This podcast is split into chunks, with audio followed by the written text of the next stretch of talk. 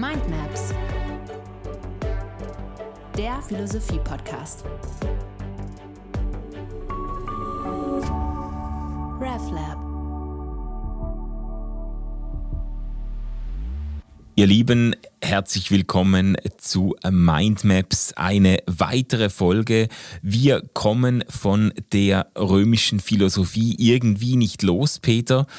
Wir haben uns über Epikureismus unterhalten, über diese auch einflussreiche römische Philosophie, die auf den griechischen Denker Epikur zurückgeht, aber eben bei den Römern mit Lucrez, Cicero, Horaz und anderen ganz prominente Vertreter gefunden hat. Das ist eine Philosophie, eine sehr praktische Philosophie der Lebensführung, die zur Glückseligkeit verhelfen soll. Und das ist auch so ein bisschen, äh, wie wir das letztes Mal auch herausgeschält haben, das Alleinstellungsmerkmal vielleicht des Epikureismus, dass er sich eben mit dieser Überzeugung verbindet, dass Glückseligkeit mit einer Steigerung der Lust einhergeht. Das ist eben, das ist vielleicht der Begriff, der auch heute noch bekannt ist, dass es eben im Zentrum auch um einen Hedonismus geht, in dem Sinne um die Steigerung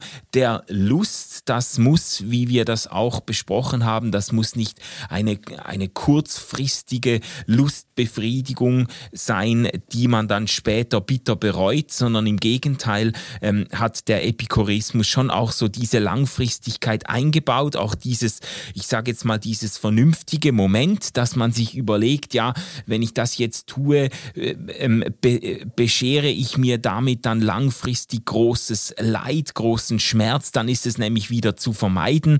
Ähm, man soll so leben, dass man eben äh, unter dem Strich seine Lebenslust auf ein Maximum steigern kann.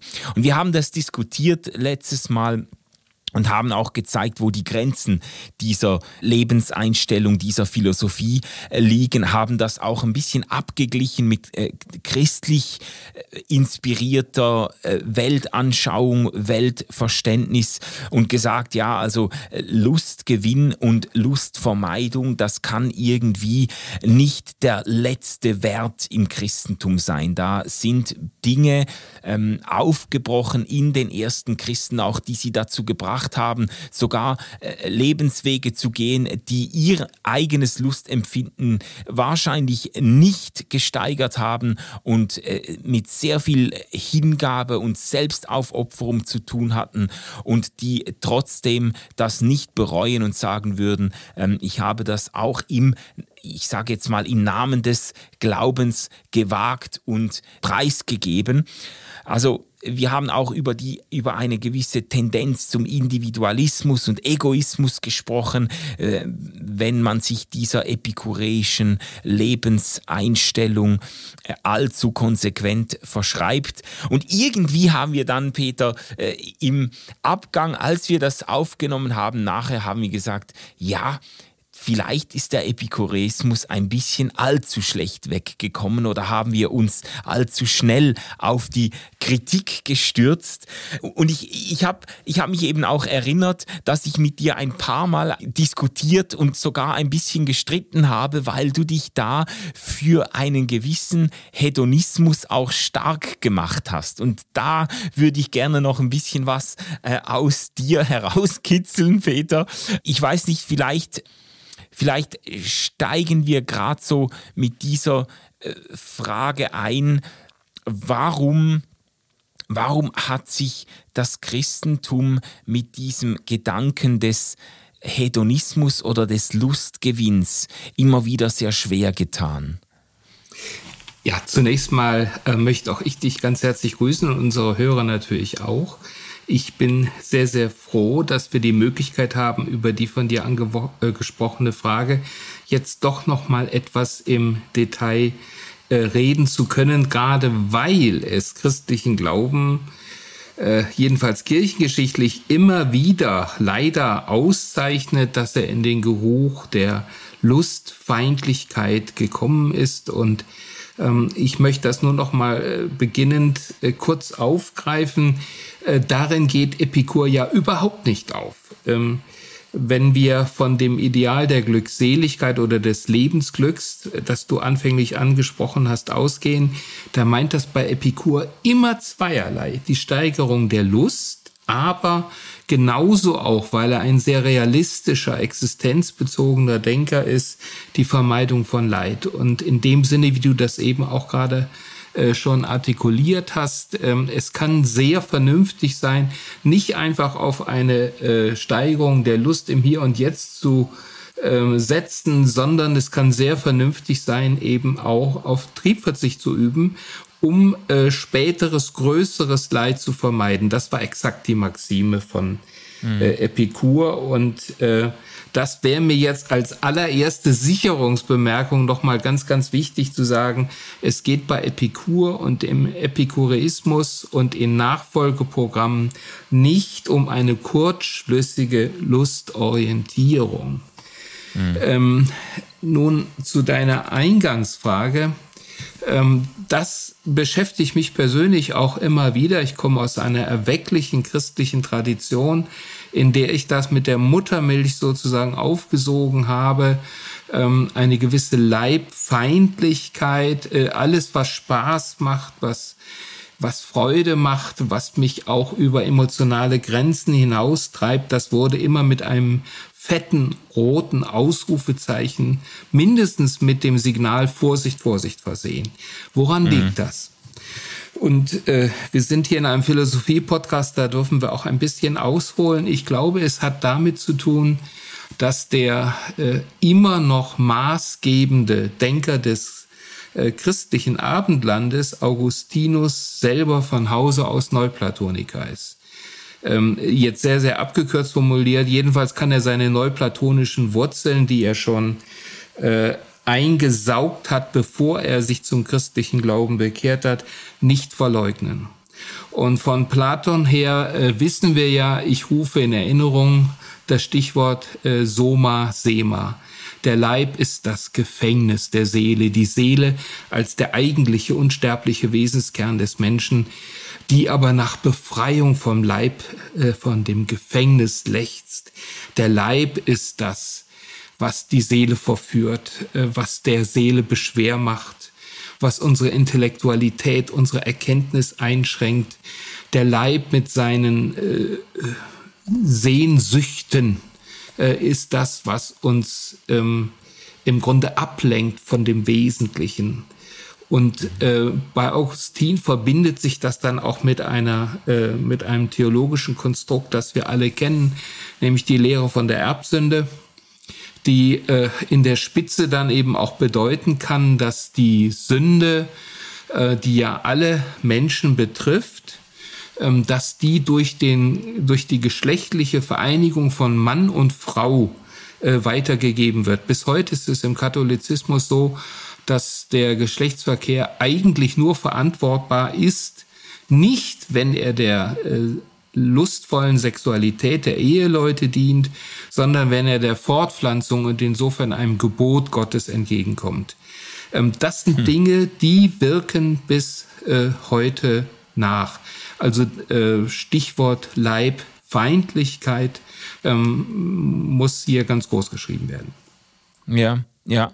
Und auch dieser Gedanke des Begehrens, der sehr, sehr stark negativ belegt ist auch. Also Dinge, äh, die Begierde, die uns eben dann heimsucht und zu dem verleitet, was eben nicht sein soll. Es, äh, es gibt, glaube ich, schon auch einen ganz starken Zug kirchengeschichtlich, theologiegeschichtlich, der der Begierde eigentlich fast gar nichts Positives abgewinnen kann. Also natürlich kann man da auch biblische Aussagen zitieren, dass, da gibt es ja schon eine gewisse, eine gewisse Grundlage für, aber dieses schwarzmalerische Verdächtigen jeglicher äh, Begierde, jeglicher leiblicher Regung, das würdest du sagen, das ist sehr viel stärker auch philosophisch bedingt oder geprägt. Ja, wir versuchen ja zu differenzieren. Es gibt Anhaltspunkte, Anknüpfungspunkte, mannigfach im Neuen Testament, wenn man die Bibel so lesen will. Und da spielt eben dann die platonische und neuplatonische Brille eine ungeheure Rolle. Äh, dann gehen aber die anderen Zusammenhänge unter, die auch sehr, sehr wichtig sind und um die wir uns auch bemühen müssen. Also im äh, Neuen Testament steht für diese äh, Gefahr des Begehrens ein Wort, das ist das Wort Fleisch oder griechisch eben Sargs. Und das macht deutlich, dass der Mensch ein instabiles Wesen ist, ein gefährdetes Wesen. Aber die Heilige Schrift denkt dabei äh, in gar keiner Weise exklusiv oder auch nur primär an die Sexualität, das ist eine gute Gabe Gottes, sondern überhaupt an die Begehrlichkeit des Menschen. Das kommt ja schon in dem in den sogenannten zehn Geboten zum Ausdruck. Also das haben wollen als solches, mhm. das Macht haben wollen, auch über andere, das Besitzen wollen dessen, was anderen gehört oder überhaupt das Anhäufen von Materiellem, das Schön sein wollen und dominieren wollen, Glanz haben wollen. Das ist äh, eine, äh, wie ich meine, auch sehr, sehr ernstzunehmende Bestimmung biblischer Anthropologie, dass sie sagt, der Mensch ist hier gefährdet. Und ähm, in diesem Zusammenhang spielt dann natürlich auch der Sexualtrieb eine, eine Rolle, aber als einer unter anderem. Und mhm. äh, unter neuplatonischem Einfluss, äh, auch unter stoischem Einfluss, ähm, sind die entsprechenden Aussagen in der Bibel gedeutet und eben auch selektiv äh, herausgezogen worden. Aber wir dürfen mhm. darüber eben nicht vergessen, dass äh, der äh, Grundakzent des Alten und Neuen Testamentes ein ganz, ganz anderer ist. Ähm, soll ich den jetzt auch schon erläutern? Ja, gerne. Also ja. das, äh, das wäre ja dann eine äh, Erklärung dafür, warum eigentlich dieser tief sitzende Argwohn gegenüber dem Prinzip der Lustmaximierung und der Leidminimierung oder überhaupt gegenüber dem Gedanken, ein Leben zu führen, das äh, auch das eigene äh, Glück und äh, Wohl im Sinne hat, warum dieser Gedanke zwar theologiegeschichtlich so stark negativ bewertet wurde, aber äh, biblisch eigentlich auch stark gemacht werden ja, kann. Richtig. Ja. Und, und ausgerechnet der äh, atheistische Jude Sigmund Freud hat christlicher Theologie da auch wieder auf die Sprünge geholfen, ein Stück weit, indem hm. er vor allem, er hat ganz, ganz viel äh, kulturtheoretisch geleistet, aber er hat eben auf eine Sache vor allen Dingen aufmerksam gemacht, dass der Mensch ein Wesen ist, das ganz stark, viel stärker, als man das bis ins äh, 19. Jahrhundert hinein gedacht hat, auch in der äh, Konsequenz einer kantianischen äh, Sittlichkeitsphilosophie viel stärker, als man das angenommen hat, äh, als Triebwesen zu sehen ist, als ein Wesen ja. zu sehen ist, das sich eben nicht rational steuert, das eben nicht kognitiv, argumentativ, vernünftig Herr im Haus ist und dass das vielfach noch nicht mal merkt, wie die eigenen Gedanken äh, durch eine äh, Triebbasis letzten Endes bestimmt sind. Das hat Freud herausgestellt und natürlich hat das was auch mit seinen jüdischen Wurzeln zu tun. Wer jetzt ähm, einfach sich auch mal selber einen Eindruck von der Sache verschaffen will, dem könnte man empfehlen, eins der kürzesten, aber interessantesten, leckersten Bücher im Alten Testament zu lesen, das Hohe Lied der Liebe oder das äh, Lied der Liebe äh, wo dann also die Brüste der Geliebten gerühmt und äh, im Detail beschrieben werden, von anderen Körperteilen mal ganz zu schweigen. Also das ist alles andere als leibfeindlich. Oder wenn wir dort in den Weisheitsbüchern die Aufforderung lesen, äh, junger Mann, freue dich an deiner Jugend. Und dann kann es auch konkret werden, was das heißt. Oder was mir äh, vor einiger Zeit äh, durch alttestamentliche Forschung aufgefallen ist, äh, dass die Regelungen im Alten Testament so waren, dass ein junger Mann und eine junge Frau, wenn sie geschlechtsreif wurden, äh, gar nicht in die heutigen Probleme hineinkamen, die sich stellen, wenn man fragt, äh, soll ich denn mich eigentlich schon einer geschlechtlichen Vereinigung hingeben oder lieber noch warten? Man wurde so früh innerhalb von Familienverbänden miteinander verlobt und verheiratet, dass keiner hier irgendeinen westliche Zivilisation kennzeichnenden Triebverzicht üben musste. Also das mhm. sind alles dermaßen leibfreundliche, den Menschen in seinem Begehren auch ernst nehmende äh, Strukturen, von denen wir heute sehr, sehr profitieren können. Mhm. Also äh, du, du denkst, man könnte also jetzt auf diesen Spuren, auf durchaus auf biblischen, alt- und neutestamentlichen Spuren, dann doch irgendwo wenigstens Momente des Epikureismus oder sogar dessen, was man heute unter Hedonismus versteht, auch stark machen, ähm, auch gegen eine sehr einflussreiche theologische kirchliche Tradition. Unbedingt. Äh, wir müssen uns tatsächlich hier von äh, philosophischen Eierschalen einerseits platonischer, auf der anderen Seite idealistischer Natur auch äh, frei machen.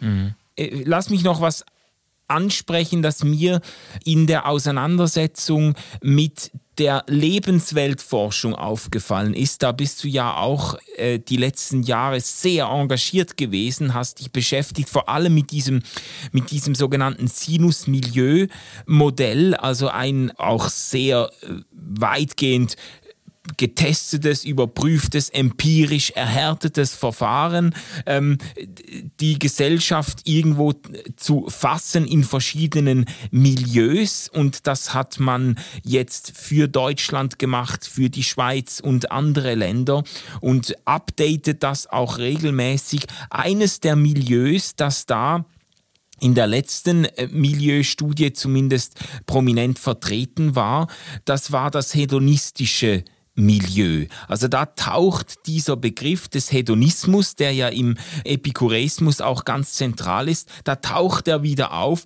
als Etikett für ein ganz bestimmtes Segment der Gesellschaft, als Etikett für eine, eine Gruppe innerhalb der deutschen und auch der schweizerischen Bevölkerung. Ich glaube, es sind 16 Prozent gewesen im letzten Milieumodell.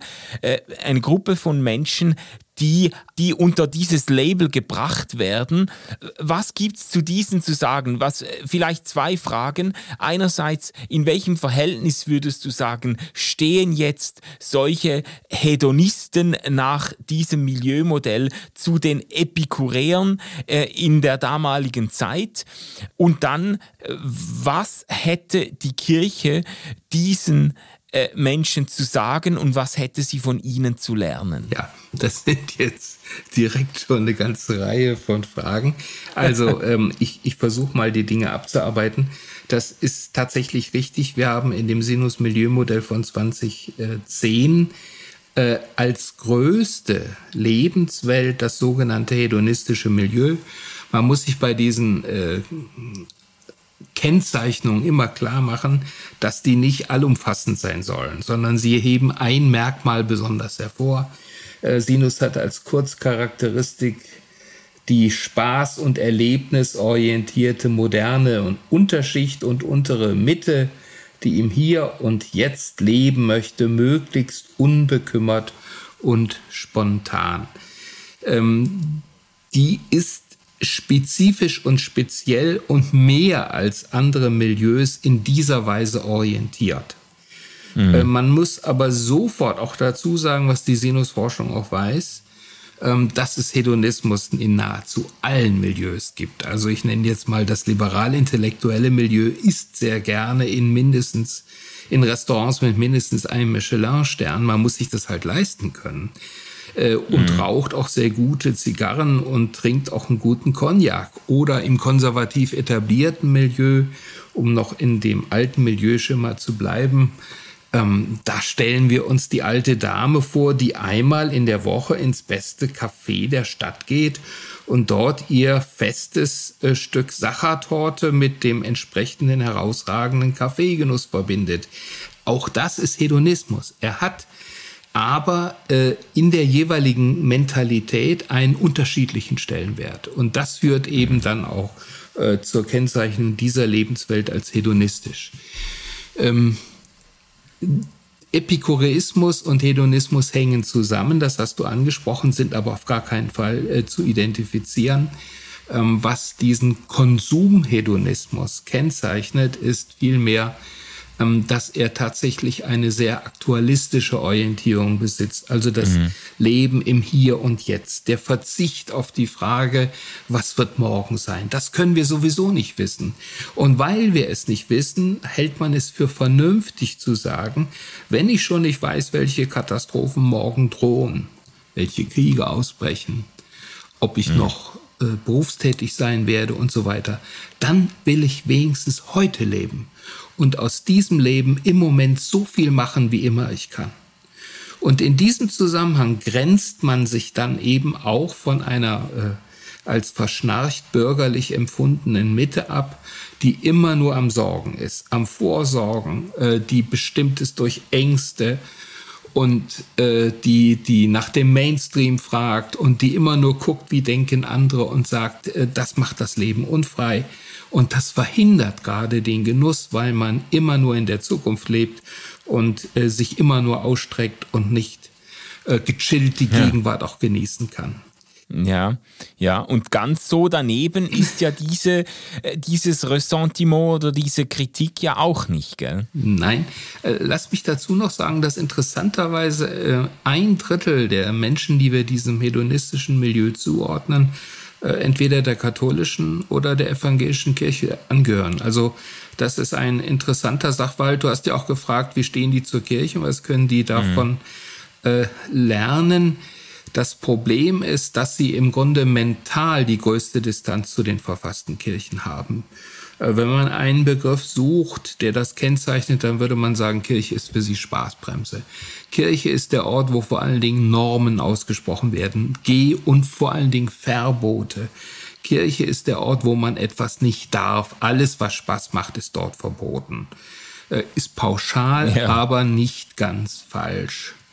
Und äh, umgekehrt hat die Kirche äh, starke Ekelschranken gegenüber äh, diesem, äh, dieser Lebensweise, die dort propagiert wird, die äh, individualistisch ist, die ähm, nicht plant, ähm, äh, die un, unbekümmert ist und äh, die man sehr oft als unverantwortlich apostrophiert. Also diese beiden Größen stehen einander sehr, sehr kritisch, wechselseitig kritisch gegenüber. Ja.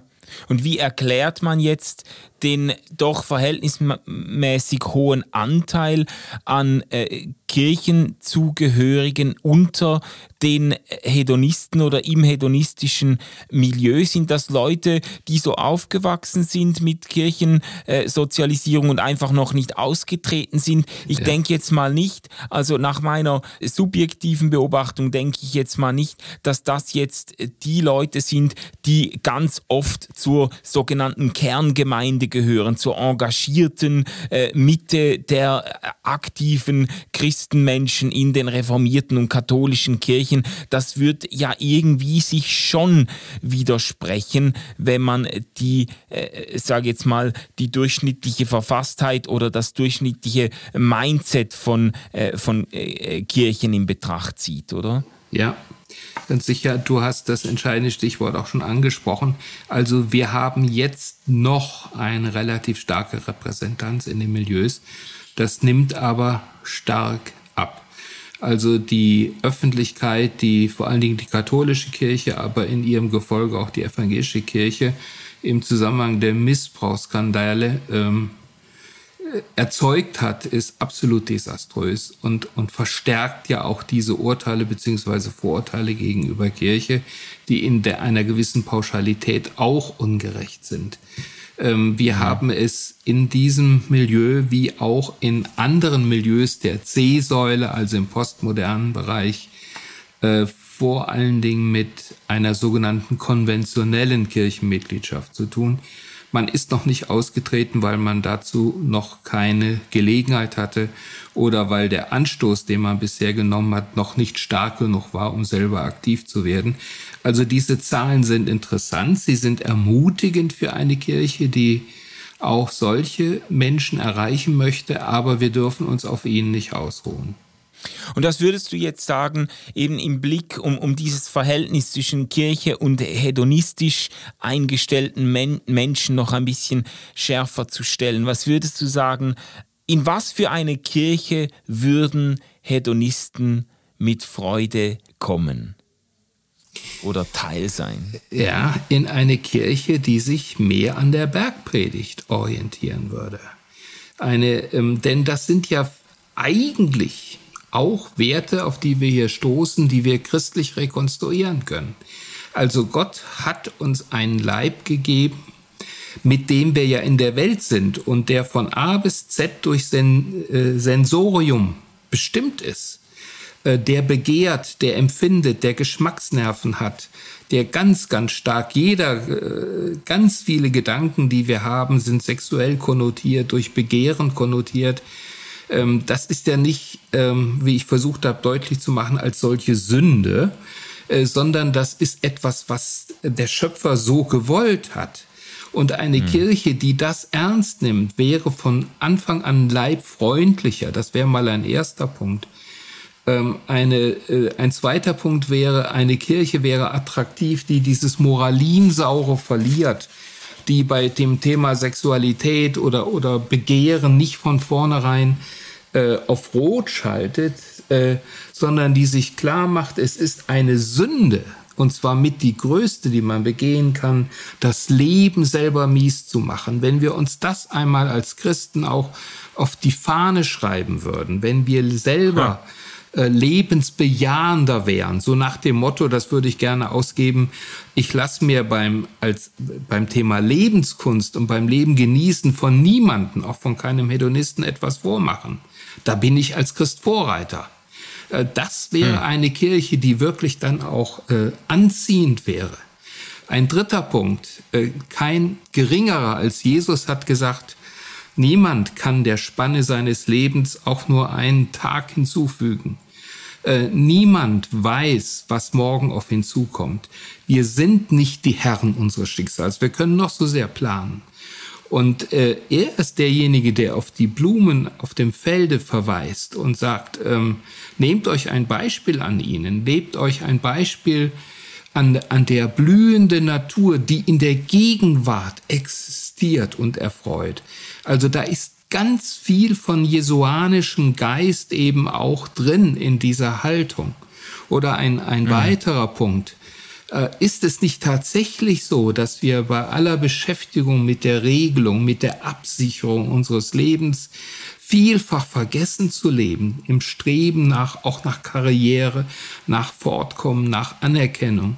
Und hier sagen uns die Menschen, die wir diesem Milieu zuordnen können, Leute, das interessiert uns nicht.